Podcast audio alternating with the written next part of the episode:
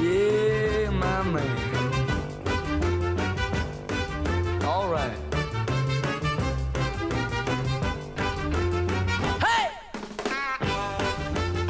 Alejandro Di Donato, nuestro columnista de artes y culturas, está ahora del otro lado de la línea telefónica para traernos, como siempre, sus recomendaciones de día martes. ¿Cómo estás, Ale? ¿Qué haces, Juli? ¿Todo bien? Todo bien. Eh, te, digo que eh, me, gusta la cortina de este espacio porque es la hora justa para levantar un poquitito, aunque sea musicalmente, rítmicamente la tarde. Sí, como llego siempre también me imagino ahí con una camisa hawaiana, eh, un, un, trago en una mano, un habano en otra, no sé, en, una situación idílica que, que permita escaparse uno de, de este de este encierro, ¿no? Que ya que, que, que se repite eh, una y una y otra vez, como haciendo también honor al, nombre del programa.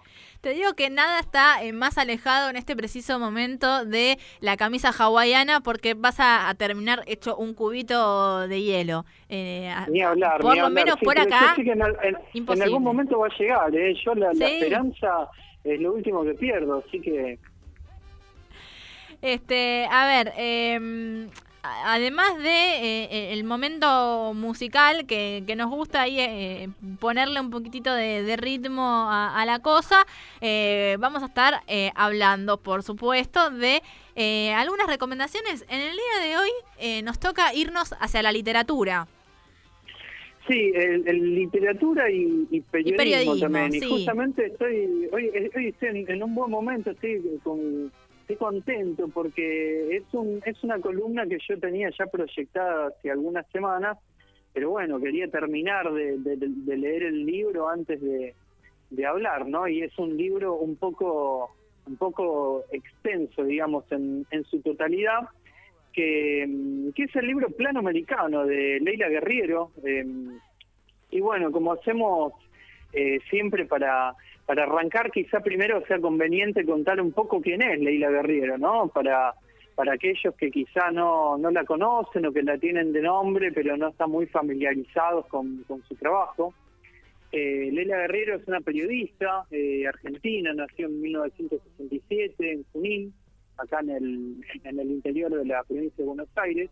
Y una de las cosas más destacadas para hacer mención quizás sea que no estudió periodismo a nivel académico. Eh, ella estudió otra cosa y y las vueltas de la vida hicieron que entre a trabajar en, Página 12, incluso sin saber eh, ella que, era periodista, por lo que eh, tiene una formación autodidacta y, bueno, con el transcurso de los años, además de Página, escribió y publicó en un montón de medios de, acá y de otros países.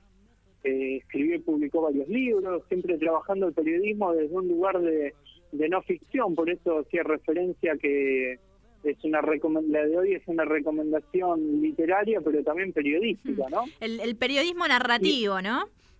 Claro, y además de, de, escritora también se desempeña como, como editora. De hecho, es la, la editora de la revista Gato Pardo y también como docente, porque da clases eh, a veces como tallerista y bueno, de hecho el, año pasado habíamos hablado del, libro Maestro de la Escritura de Liliana Villanueva, en el que se habla de, los distintos escritores que dictan o que dictaron talleres y, Leila ocupa uno de los de los capítulos, así que abro ahí un pequeño paréntesis con, con esto para volver a recomendar este libro.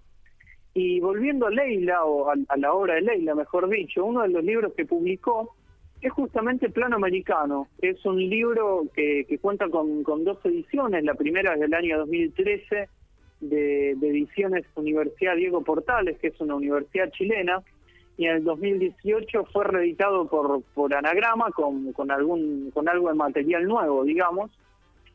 Y, y bueno, el Plano Americano, eh, que, que es el libro que, que nos ocupa en esta, en esta columna el día de hoy, que a grandes rasgos es una antología de perfiles que escribió y fue publicando a lo largo de los últimos años. Eh, incluso, como decía, hay algunos que permanecían inéditos y, uno recién los puede descubrir gracias a, este libro. Eh, yo, bueno, de hecho, el, que tengo es el tomo que publicó Anagrama en 2018, que tiene algunos perfiles más que la edición original, así que en, esta última son en total 26 perfiles, de 26 eh, personas que son, que todo, todos tienen en común el hecho de ser creadores, ¿no? De estar vinculados de, alguna manera u otra a cierta experiencia creativa. Y si quieren voy echando algunos nombres porque entre los perfilados, bueno, hay escritores como Martín Coan, Eve Ward, Ricardo Piglia, eh, Fowil, Roberto Arlt, hay poetas como Nicanor Parra, Idea Vilariño, eh, Claudio Bertoni, hay escritores pero más bien intelectuales como Pedro Enrique Sureña y podría estar un, un rato largo porque, bueno, también hay músicos, está Facundo Cabral, aparece Lucrecia Martel como directora de cine, Sara Facio como fotógrafa, hay diseñadores de ropa, de joyas, artistas plásticos, bueno, hay un perfil de hecho de, Marta Minujina, así que el panorama es eh, prácticamente eh, delicioso, ¿no? Pero yo lo que prefiero hablar en esta columna es de este género puntualmente, ¿no? Que como bien decís vos es el de periodismo narrativo eh, y puntualmente el de los perfiles, ¿no? Y en su mayoría son perfiles largos que se inscriben en eso que se llama periodismo de de largo aliento, pero más allá de la extensión de cada perfil, se trata de un ejercicio de periodismo narrativo y en el cual confluyen un montón de géneros, ¿no? Porque está presente la biografía, la, la entrevista, la crítica de la obra de un artista, eh, por momentos hay poesía, pero todo esto está supeditado a los preceptos del periodismo, ¿no? Del, del, ejercicio del, del periodismo. Es decir, se piensa el periodismo como un género literario, con la certeza de que, de que también puede ser un arte, de que, de que puede trabajar sobre y desde la belleza, pero siempre sin renunciar a la... Eh, eh, quizá decir verdad suene muy muy pretencioso, ¿no? Pero sin renunciar a, a, los hechos, porque porque hay hechos, hay hay acontecimientos que, que pueden ser comprobables y que tienen que ser comprobables, ¿no? Es un punto de, partida desde, desde el cual se dispara todo lo demás.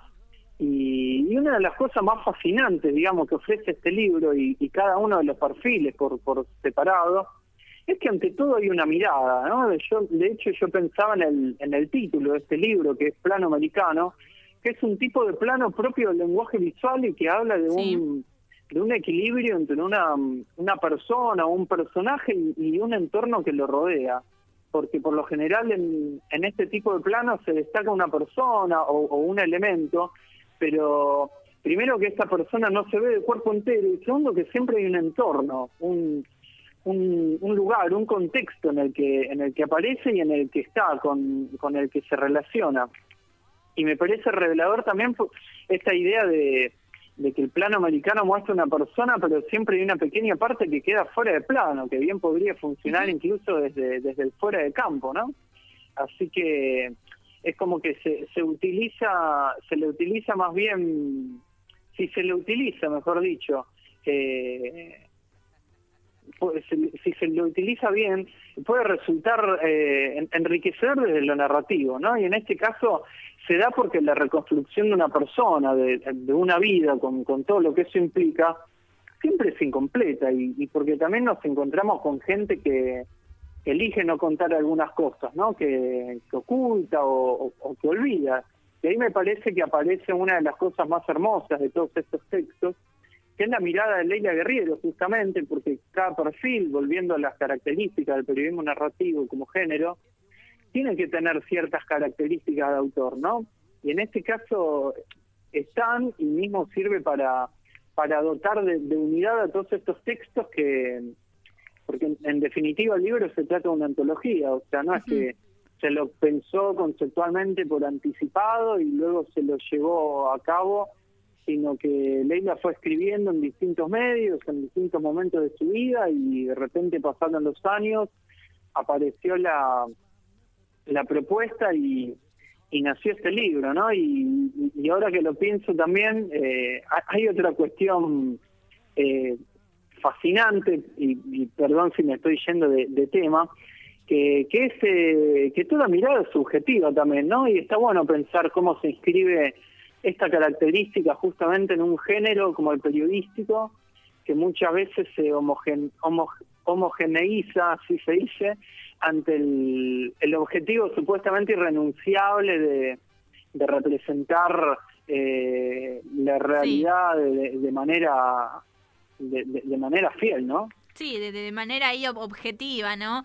Eh, esa pretensión de, ser un reflejo de la realidad cuando en realidad bien sabemos que, que, el periodismo, así como también lo es la, eh, la literatura, ¿no? En, en los casos eh, de que, que, también no intentan poner eh, en palabras eh, un relato sobre la realidad es precisamente eso no un relato construido desde, desde cierto lugar que tiene cierto cierto sentido que, que está legitimando no y, tiene siempre un, un recorte y una decisión sobre qué es la realidad que, que está eh, eh, mostrando. Eh, entre todo, en esta antología, ¿no? Que, vos decías, por ahí la, lo que termina ahí mostrando es también ese estilo de, autora de Leila. De, de, qué año a qué año va? O sea, tiene un, un, un espectro muy grande de, desde, bueno, algunas más a principios de, su carrera, otras más cercanas a, la actualidad,